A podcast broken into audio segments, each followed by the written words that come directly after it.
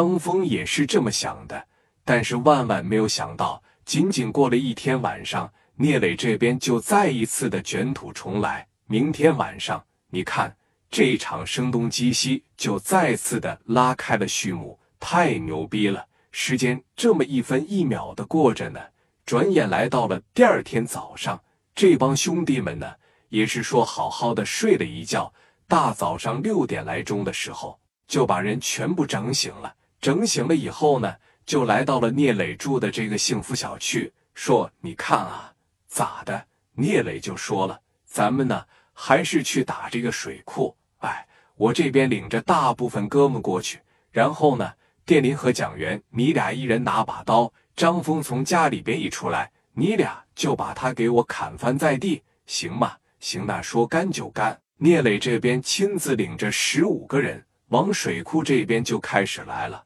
说：“你看这边，蒋元、史殿林俩人骑个摩托车，奔着张峰他家里边就来了。有人说了，怎么能打听到张峰他家在哪呀？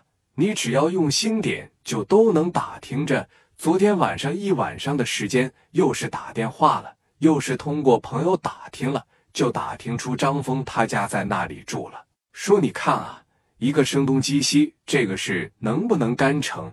聂磊亲自领着十多个来到水库这个地方，就不是别的，叮当就是一顿放响的。扬言来把张峰喊到这个地方来，跟我掐一下来。我聂磊在这等着他。那边张峰也是收到了消息，说我擦，仅仅过了一天晚上，你这就又来了。张峰穿上衣服，领着两个保镖从家里边刚一出来，等待他的是谁呀？蒋元等待他的也是史殿林，你谁能想到聂磊打回勺打得这么快？张峰也没有寻思，当天晚上在自个的酒店里边，把老弟这刚送到医院里边忙活了一宿，第二天寻思回去睡睡觉。作为老大，你的兄弟让聂磊打伤了，你得不得上医院里边伺候伺候，你得不得说给兄弟们交个医药费。你得不得在医院里边守兄弟们一会啊？张峰为啥打回勺不如聂磊快？因为聂磊的兄弟一个也没有受伤，这在医院里面伺候了一宿，早上啊五点来钟困的实在是受不了了，两个司机给他整到家里边，包括张峰回家的时候，蒋元和史殿林都看着了。为啥呀？人家五点多就在你家对面守着了。坐在那个小面包车里边，当时一瞅张峰就是一夜没睡，我就一点喘息的机会我都不给你，一点机会我都不给你。张峰困得迷迷瞪瞪的，两个司机啊，当时陪着他就上屋里边去了，把门扒了一关上啊，那怎么还不动手呢？你别的你先让他睡一会，他现在迷的，让他睡半小时，你把他整起来，他更迷的，对吧？人一旦睡不好觉，起来他头懵了，他头晕呐。两个司机并没有出来。那么我问问你，蒋元和史殿林两个人打他仨，应该是问题不大吧？你要说三十个我打不过，俩人你是过着奔偷袭来了。你要是连仨人都磕不过，那聂磊也别混社会了。你手底下这帮子兄弟那也不行啊，对吧？多半个小时了。这边说，你看小呼机啊，给聂磊就呼过去了。说了，哥呀，你那边动手吧，只要你这边一动手，他从院里边一出来，我这边直接就给他磕了。俩人呢，基本上是没拿着家伙，是拿的啥呀？砍刀，一人一把，咔嚓的一下子往腰里边一别，从车上下来。你看啊，张峰的家，他的小二层楼是在街面上。往后边一拐，它是个胡同，这哥俩直接就藏胡同里了。一会出来的时候吧，正好是背对着张峰。你这边反应不过来，在后边哐哐两刀，我就能给你搁这。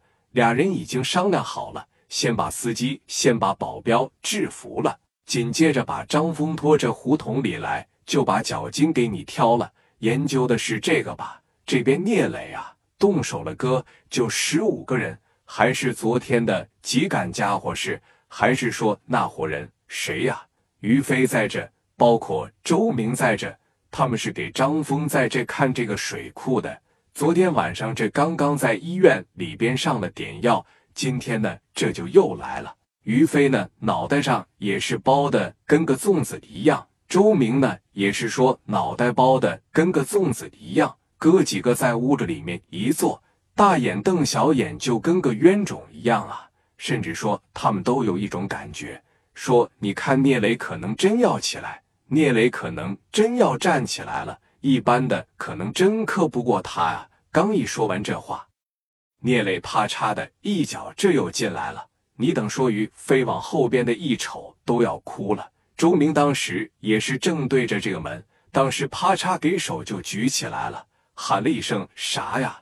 磊哥你怎么又来了？我咋又来了？朝着天上哐哐就这几下子，来来来，都别动弹，都别动弹，别动弹啊！今天过来不是克你们来了，服不服不服？磊哥昨天就服了，你今天过来放俩祥子，再问一遍，你感觉还有必要吗？服了就行啊，按我说的做。哎，你说做啥呀？你说呗，你只要别打咱，咱都配合。